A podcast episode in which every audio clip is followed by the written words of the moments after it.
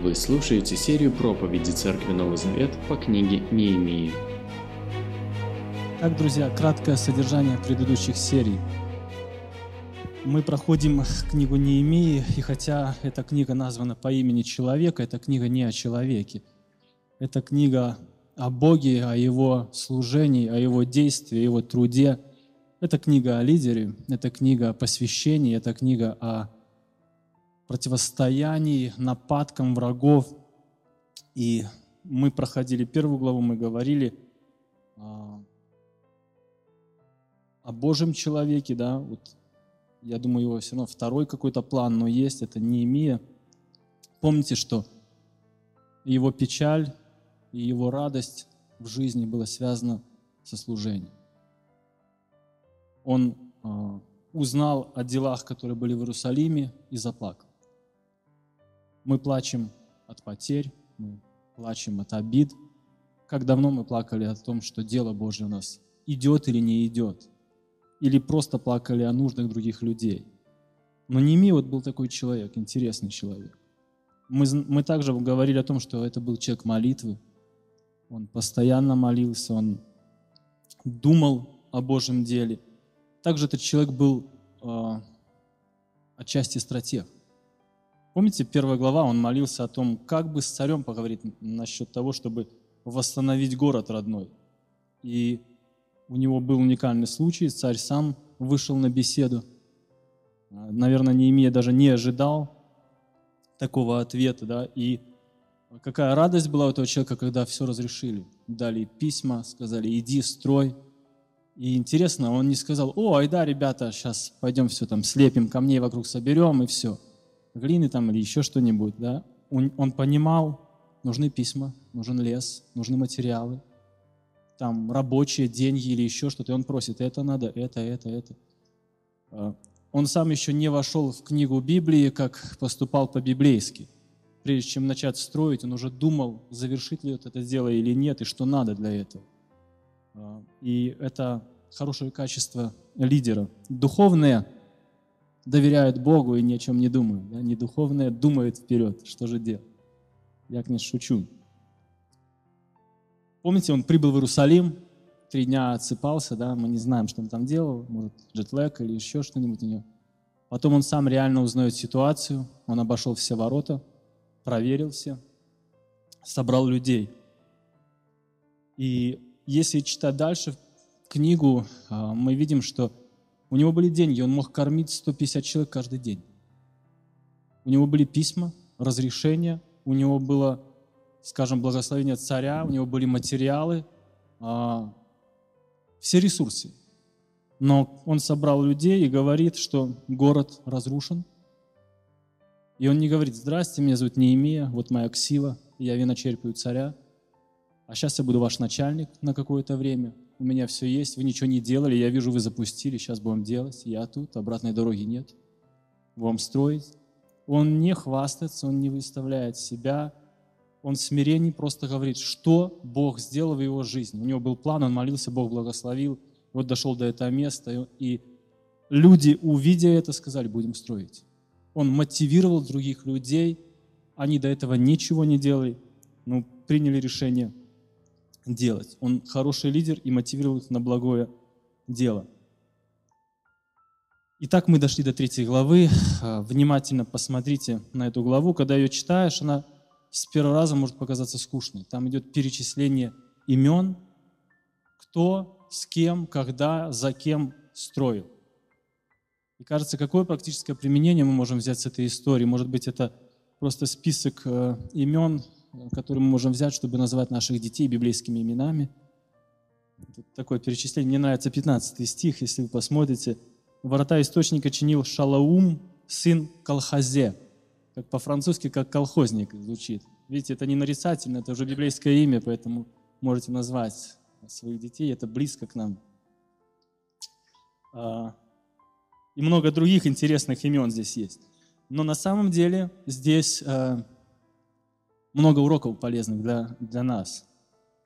И давайте посмотрим на эти уроки, что мы можем взять. Во-первых, друзья, мы должны понимать, что они собрались строить стену.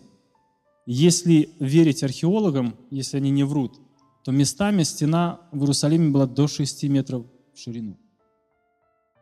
Не вся, местами.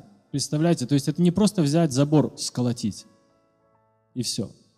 Это тяжелая работа, большая работа. А помните также, что это было в Израиле. Это было летом. Даже сегодня э, не работают днем или стараются не работать. Дикая жара. Это не Беларусь. И эти люди должны были делать такую сложную работу в таких условиях. Давайте посмотрим. Итак, с чего начинается третья глава? Какие люди принимали участие и кто здесь описан? Первый стих. Первосвященник Илья Шиф и его родичи, священники, восстановили овечьи ворота и осветили их, и навесили полотнище ворот. Они осветили все до башни стада, башни Хананелла. Первые люди, кто здесь описан, или первые строители, это священники. В синодальном переводе написано «великий священник», это первосвященник. Они начали строить. Они построили овечьи ворота. Вероятнее всего, что эти ворота называются так, потому что они были ближе к храму, и через них э, приводили овец на служение. И если вы посмотрите дальше, стройка шла против часовой стрелки. Надо было строить 10 ворот, точно здесь упоминаются, и еще двое позже упоминаются в книге Неемии. И интересно, почему? Потому что это, а, эти места были наименее защищенные. Север и восток. Другие, в других местах там были естественные препятствия, и хоть как-то можно было обороняться. Но если с этой стороны враг приступит, будут проблемы. Интересная ситуация. Есть храм, как-то дышит служение в храме, но нету стен и нету такой сильной активности. Люди не хотят жить. Вроде какие-то простые материальные вещи, но не препятствуют полноте служения. Нужны стены. Смотрите, они сделали стены и осветили. Начали священники. Священники задали тон этой работе. Они, как написано, как только сделали, осветили их. Посвятили Богу. Что это значит? Зачем они это делали? Зачем священники упоминаются первые в этой категории людей. Они говорят всем людям, это Божие дело. Все, что мы делаем, это не для нас, это не ради нашей безопасности, не ради политики, не ради восстановления национального там, достоинства, нашей гордости или чего-то другого. Господи, это для Тебя. Ради Тебя мы здесь. Мы посвящаем эту работу Тебе. Любое служение, которое мы делаем, мы делаем для Господа. Это правильный мотив. У каждого из нас есть искушение уйти с этого пути, делать что-то для себя. Мы даже иногда церкви называем, да, это чья церковь, там, Петрова, там, Иванова или еще кого-то, ну, ниже, да, а, да, сложная фамилия. Мы говорим, а сколько воскрещения было? А, два, ну, у нас 15. Или, а вы, у вас есть малая группа?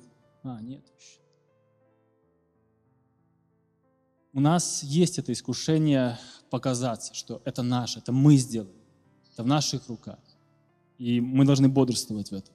Что помогает нам бороться? Что помогает не уйти а, с этого пути? Что помогло этим людям устоять? Вторая глава, 18 стих.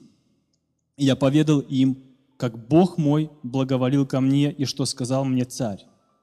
«Будем строить», — сказали они, и приступили к этому благому делу. Вот мотив. Он объясняет, во всех моих действиях была Божья рука, поэтому я здесь. И мы начнем это делать. И все сказали, будем строить. Когда ты понимаешь, что ты поставлен Богом, и ты делаешь для Бога, это всегда тебя будет трезвить. Это не твое. По сути, мы недостойны этого. Бог поставил, Бог дает. Это также поможет устоять, когда другие не будут делать или участвовать в каком-то служении, и ты станешься один. Ты не скажешь, не, это что мне больше всех надо. Ты будешь понимать, я делаю это перед Богом. С вами или без вас я буду делать это дальше. Священники задали тон. Интересно, что а, в 22, гла- в 22 стихе 3 главы написано о священниках из окрестностей. Вот, наверное, не было где жить, или они боялись жить в Иерусалиме. Они жили подальше, и они, услышав о Божьем деле, приходят работать туда. Они понимают, отстроятся стены, будет работать храм, возобновится служение, мы будем нужны, мы снова сможем работать там, мы сможем служить Господу нашему. И посвященных людей не надо долго уговаривать на какое-то дело. Они видят Божью волю, они видят Божье дело, идут и работают. Не надо было им там мотивировать, объяснять что-то. Они пришли и начали, продолжили работу. Сразу были там. Как важно каждому из нас найти то дело, на которое Бог ставит, которое ты можешь делать сегодня. Очень важно. Идем дальше. Вторая группа людей, которую мы можем видеть в третьей главе. По-видимому, Иерусалим разделили на округ или, не знаю, области, сектора. И здесь идет перечисление людей, начальников. Посмотрите, сколько много. Начнем с 9 стиха. Дальше стену чинил Рифая, сын Хура, правитель половины Иерусалимского округа. Вот видите, первый начальник. 12 стих. Дальше стену чинил Шалум, сын Халахеша, правитель половины Иерусалимского округа. 14 стих. Мусорные ворота чинил Малакия, сын Рехава, правитель округа Бетхакерем. 15 стих. Ворота источника чинил Шалум, сын нам известного Колхазе, правитель округа Мицпа. 17 стих. Еще дальше стену чинили левиты, Рехум, сын Бании, а рядом с ним Хашавия, правитель половины округа Киила. 19 стих. Дальше Эзер, сын Иисуса, правитель Мицпы. Смотрите, сколько много начальников. Люди со властью, люди непростые, это не рабочие. Они занимали посты. Увидев Божие дело, они оставляют ранги, они оставляют все полномочия свои, они пришли и работают. Если читать дальше, вы э, увидите, что проблем было очень много мусора. Его надо было вывозить. Они работали с грязной или занимались грязной работой. Они посмотрели на свое положение, на кто и что ты. Они пришли и начали делать со всеми. И почитайте, как здесь важно написано. А рядом, а рядом этот, а рядом тот. Плечом к плечу они становились и работали. Это хороший пример для нас. Подумайте, когда человек начинает думать, что что-то, что надо делать, он этого не достоин. Это не мое. Почему такое происходит? Когда, когда такие мысли приходят? Это слишком низко для меня, это слишком просто. Но эти люди пришли и начали делать простую работу. Третья группа, которую мы можем здесь увидеть, это бизнесмены. 32 стих 3 главы. От угловой площадки до овечьих ворот стену чинили золотых дел мастера и торговцы. В синодальном переводе написано, что это серебряники. Это не валютчики, это ювелирные, ювелирные мастерские были, ювелиры, мастера. Тонкая работа вообще с драгоценностями. И вот эти люди приходят и работают с кирпичом, с кладкой, со всеми остальными делами. Или, например, торговцы. Не думаю, что так часто они занимались стройкой или чем-то таким тяжелым. Они думали, где там полегче продать, купить, где взять, где выгодные цены. Меняется работа, вся работа меняется. Они имели ремесло и были далеки, по сути, от грубой работы. Но смотрите, видя дело Божие, видя волю Божию, призыв, они все оставляют и идут делать, становятся рядом. И еще есть одна группа, которую мы можем увидеть здесь. А, особая, я назвал так, особая группа. 12 стих, мы про него читали, а, про начальника. Шалум, сын Халахеша, правитель половины Иерусалимского округа. У него была одна проблема, у него не было сыновей. Он пришел с дочерями и строил стену. Сегодня а, если есть какой-то субботник или что, ну, от семьи идет муж, как правило. Приходили женщины, стройкой занимались. Что-то делали для Господа. Всех этих людей объединила одна цель, один мотив. Дальше 22 стих. Посмотрите, написано а, в 22 стихе. Еще дальше стену чинили священники из долины, а дальше Вениамин из Хашува напротив своего дома. Интересно, люди, тут есть люди, которые строили напротив своего дома. Представьте, они видят нужду прямо из своего дома, они видят служение прямо из своего дома. Не надо далеко ходить и искать, а чем мне заняться. Иди и делай. Поверьте, а, написать пять проповедей и колесить с ними в романтической а, поездке какой-нибудь миссионерской проще, чем быть на одном месте и из года в год, из дня в день рутинно заниматься служением с людьми. Намного тяжелее. И не надо далеко и куда-то ходить, хотя это тоже хороший опыт, но тем не менее, вот смотрите, эти люди, они видели нужду и пошли. У нас есть соседи, у нас есть близкие родственники, друзья, коллеги по работе, те, за кого мы можем молиться и говорить им, где мы находимся. Не надо, может быть, особого случая ждать, что Бог нас поведет на пустую дорогу, ведущую с газа, и там ефиоплянин какой-нибудь проезжать будет, и мы поговорим с ним. Дальше были другие люди, не финеи, другая народность, даже не израильтяне. Нефинеи, знатоки говорят, что это были гаванитяне. Эти люди когда-то пришли и обманули Иисуса Навина. Они пришли в одеждах старых, с хлебами сухими, и говорят, о, мы издалека услышали о вашем Боге, мы хотим с вами дружить, давайте заключим мир.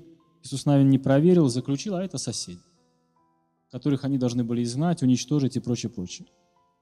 И они взяли их себе, те были полуслуги, полурабы, дрова заготавливали. Вот эти люди, по сути, могли сказать, а, вот вы противники наши, вы нас все время держите в кабале, так вам и надо. Они приходят и вместе работают. Они отстраивают стену. Начиная от начальника и заканчивая слугами, люди стали строить. Стали строить общее дело. Также были люди, которые пришли с разных городов. Второй стих – ерехонцы где-то 50-60 километров от Иерусалима. А вам-то что здесь делать? У вас дом, у вас свои стены, ничего не разрушено. Живи не хочу и все. Но люди услышали Божий призыв, Божье дело, и они не стали равнодушными. Они пошли и помогали. Всегда, где есть дети Божьи, они реагируют на Божью волю, на Божью нужду. Не закрываются. Фикойцы 8 километров Вифлеема тоже строили 27 стих. И эти люди могли сидеть дома. У нас все нормально, это ваши проблемы. Но их объединила одна цель, одна нужда. Говорят, э, во время Советского Союза в церкви было больше единства, и люди стояли ближе, у них была одна цель, они пытались выжить, нежели теперь. Что-то общее всегда объединяет. Вот как мы видим даже на примере и этих людей. Посмотрите, мы почти перечислили а, все категории людей, кто здесь есть. я хотел бы обратить внимание, здесь не сказано не про одного человека, где написано было бы, а также к ним присоединился такой-то, такой-то каменных дел мастер, каменотес или еще. По сути, в строительстве они все были чайники, любители. Они никогда это не делали. Ну, может, там что-то мазали дома глиной что-нибудь себе и все но такой большой проект. Читал, что китайцы за, поставили рекорд, они за две недели построили небоскреб 30 ярусов. И они говорят, все было подготовлено, завезено заранее, все детали, 200 человек работал. Помните, стены Иерусалима возвели за 52 дня, без техники, и не было ничего готового. Еще оружие с собой пришлось носить. Конечно, не было тогда китайцев там, но а, это было на самом деле чудо Божье. Это Божья работа с этими людьми, Божье проведение. Я представляю, насколько кладка какая разнилась, да? какие были швы у священника, вот они сделали, что там, уровень бы кинуть, проверить, что там было. Да? Она разная была, у всех было разное. Посмотрите, каждый делал свое дело, и все делали общее дело. Сегодня мы тоже здесь все делаем каждый то служение, но мы все работаем на одно Царство Божие. Вифлеем не строит свое Царство Божие. Слоним не строит свое, а мы свое. Или там Церковь Воскресения и другая. Мы все делаем одно дело Божье. Мы все работаем на одного Господа. К чему это нас побуждает? Ну, конечно, первое, меньше критиковать друг друга. Кладка разная, да. Может, форма служения, стиль, время, инструменты другие. Но у нас одна цель. Мы идем и делаем одно дело. Дары различны, но они даны нам для созидания Божьего Царства. И разные есть церкви, да, маленькие, большие, с разным служением.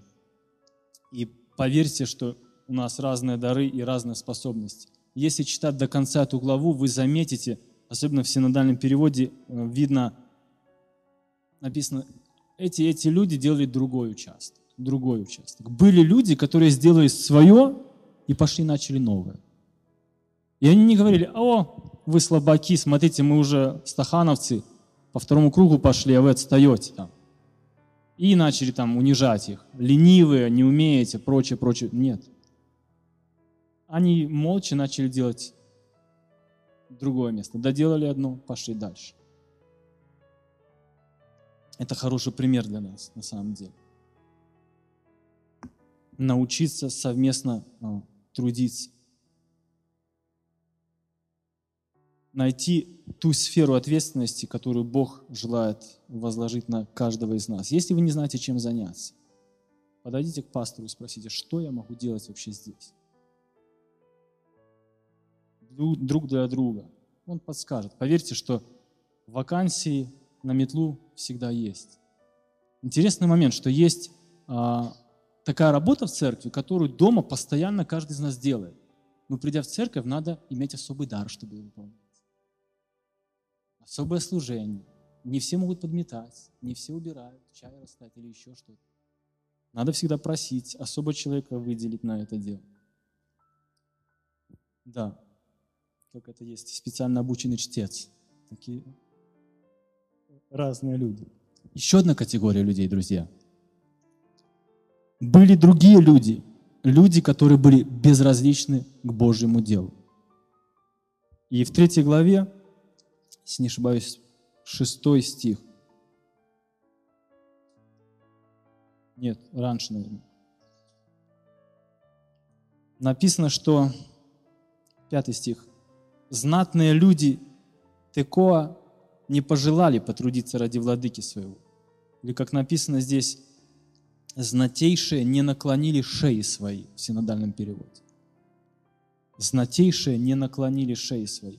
Интересно, что об этих людях, фикойцах, а, написано о том два раза, говорится. Они построили одно место стены, потом второе. Но среди этих фикойцев были такие, которые вообще не хотели строить. Интересно, что Неемия не начал там а, много о них говорить. Они такие, вот такие, еще такие. Он просто их упомянул. А вот эти не захотели. Почему они не захотели? Знатейшие люди – Помните, Писание говорит, что немного из нас знатных, мудрых, сильных, известных. Мы никто, по сути. Бог нас поставил. Но вот эти люди как-то о себе думали. Сегодня кто-то думает о себе. Да? Мы любим вспоминать фамилии наши, там, родословие. Да? Не у каждого, конечно, фамилия может быть великая. Вот. Или же не у каждого там предок был друг Кальвина. Но э, мы не должны этим грузиться простые люди. Делаем Божье дело, и Бог использует этих людей. Никто не сделает это дело за нас, если Бог поставил нас на это. Друзья, подумайте, треть жизни мы спим. Еще часов восемь нам, нам надо трудиться, чтобы кормить семью. И у кого-то может получаться в это время служить, у кого-то нет. И у нас не так много времени, чтобы вообще его посвятить Богу? Как мы его проводим вообще?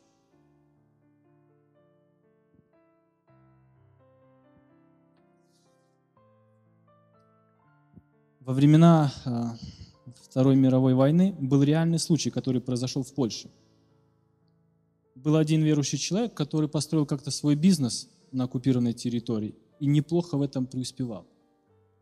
Он разбогател, не знаю, чем он занимался. И этот человек помогал много верующим. Он давал деньги, долги там, или платил, покупал еду, все, что мог. И вот э, освободили Польшу, и если вы помните или изучали, э, на оккупированной территории ходили особые деньги и рейхсмарки. Вот когда Польшу освободили, по сути, они стали не нужны. Они не работали. Вот он сидит дома, перед ним несколько ящиков этой валюты в день. И он говорит, я жалею, что я так мало смог помочь верующим людям. Сейчас это мусор, они никому не нужны. Какую валюту мы возьмем на небо? Что там ценится? За что Бог нас похвалит? Что мы придем и скажем, что я вот делал, как я прожег свою жизнь вообще? Давайте подумаем об этом.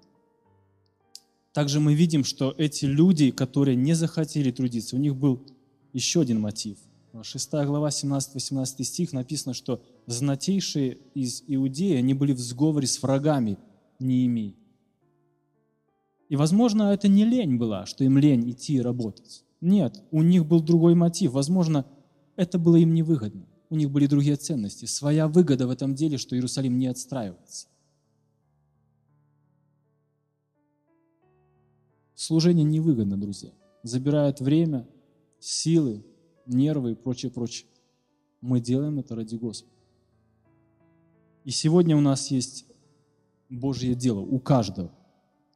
Писании написано в Ефесянам 4 главе, Он даровал кому быть апостолами, кому пророками, кому евангелистами, кому пастырями и наставниками, чтобы приготовить святой народ Божий к делу служения, к делу созидания тела Христа, пока мы все не достигнем, наконец, единства в вере и познании Сына Бога, и встречи с совершенным человеком, со Христом, образцом совершенной зрелости. Мы больше не должны быть малыми детьми, которых любое учение уносит за собой, словно волна или порыв ветра, делая добычей ловких проходимцев, искушенных в науке обмана. И наоборот, если будем говорить правду с любовью, то будем расти, во всем приближаясь к Нему. Он же Христос есть глава. Благодаря Ему сохраняем единство, все тело, части которого связаны тесными узами. Каждый его орган исполняет свое предназначение, и все тело растет и созидается любовью. В церковной работе мы не одни. Мы работаем вместе. Как здесь написано, рядом строил тот, рядом строил тот. И мы также работаем. Неемия рассказал о Божьих делах. У нас есть Божье повеление. В 18 стихе 2 главы написано – о том, что люди выслушали и сказали, будем строить, сказали они, и приступили к этому благому телу. Будем строить, братья и сестры. Аминь.